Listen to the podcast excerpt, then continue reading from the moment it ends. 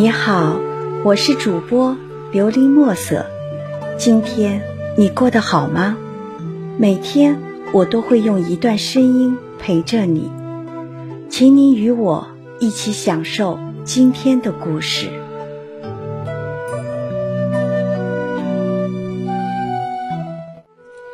不讨好，不解释，不勉强，不凑合。推荐人：韩磊。需讨好的都是虚情，要解释的并非良人。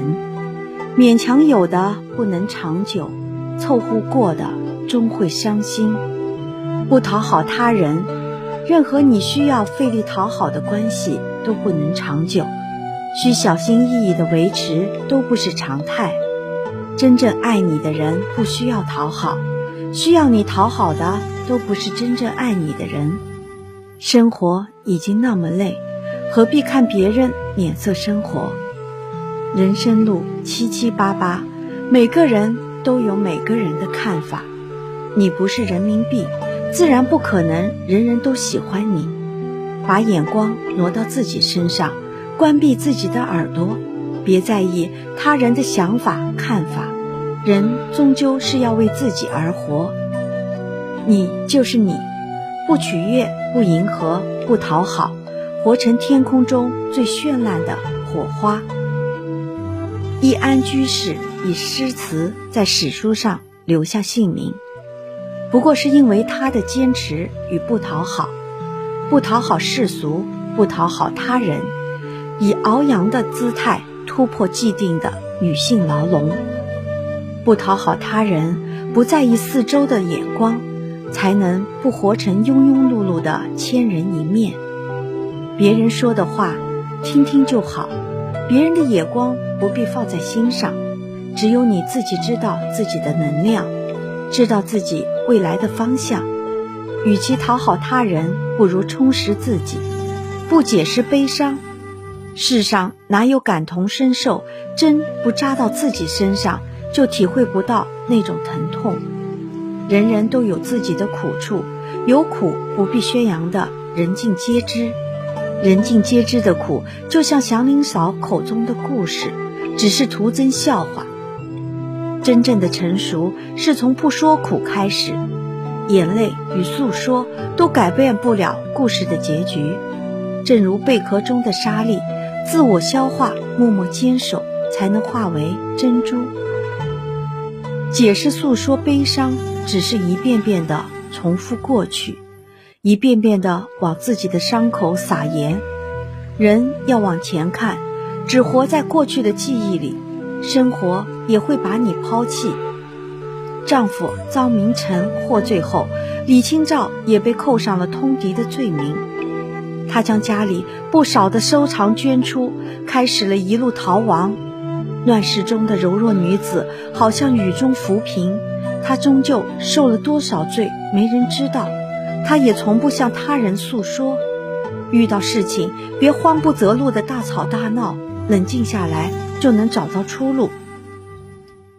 遇到点难处，别搞得像天底下你最可怜，逢人就说自己的不幸。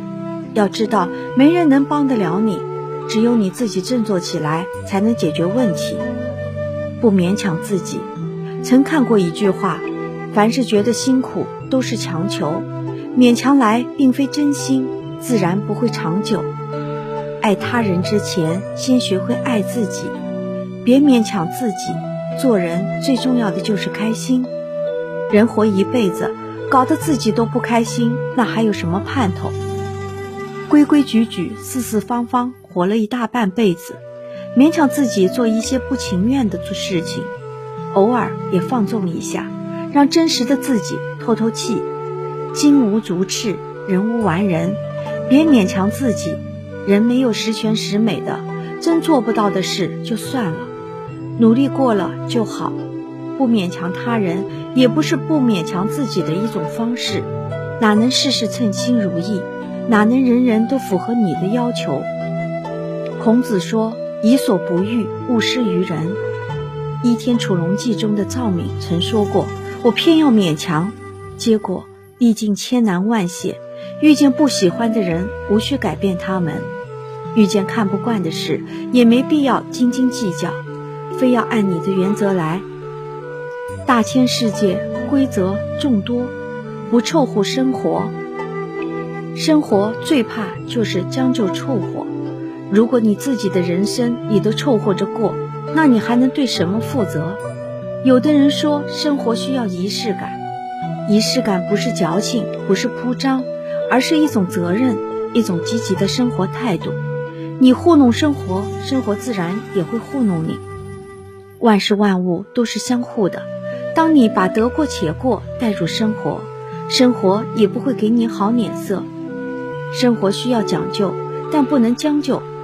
凑合过日子的人一般没有目标，没有计划，这类人往往感受不到生活的快乐。人生对他们而言是个任务，而并非享受。李清照在流亡途中遭遇骗婚，丈夫对她拳打脚踢，在这种情况下，她没有勉强自己，凑合着过日子，而是状告了自己的丈夫，使自己从这段悲惨的婚姻中解脱出来。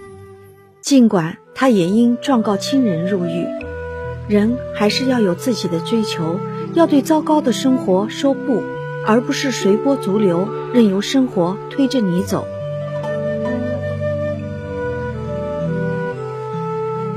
听完今天的故事，希望能够帮助到你，给你点小小的启发。祝你今晚做个好梦。愿你心想事成，平安喜乐。我是主播琉璃墨色。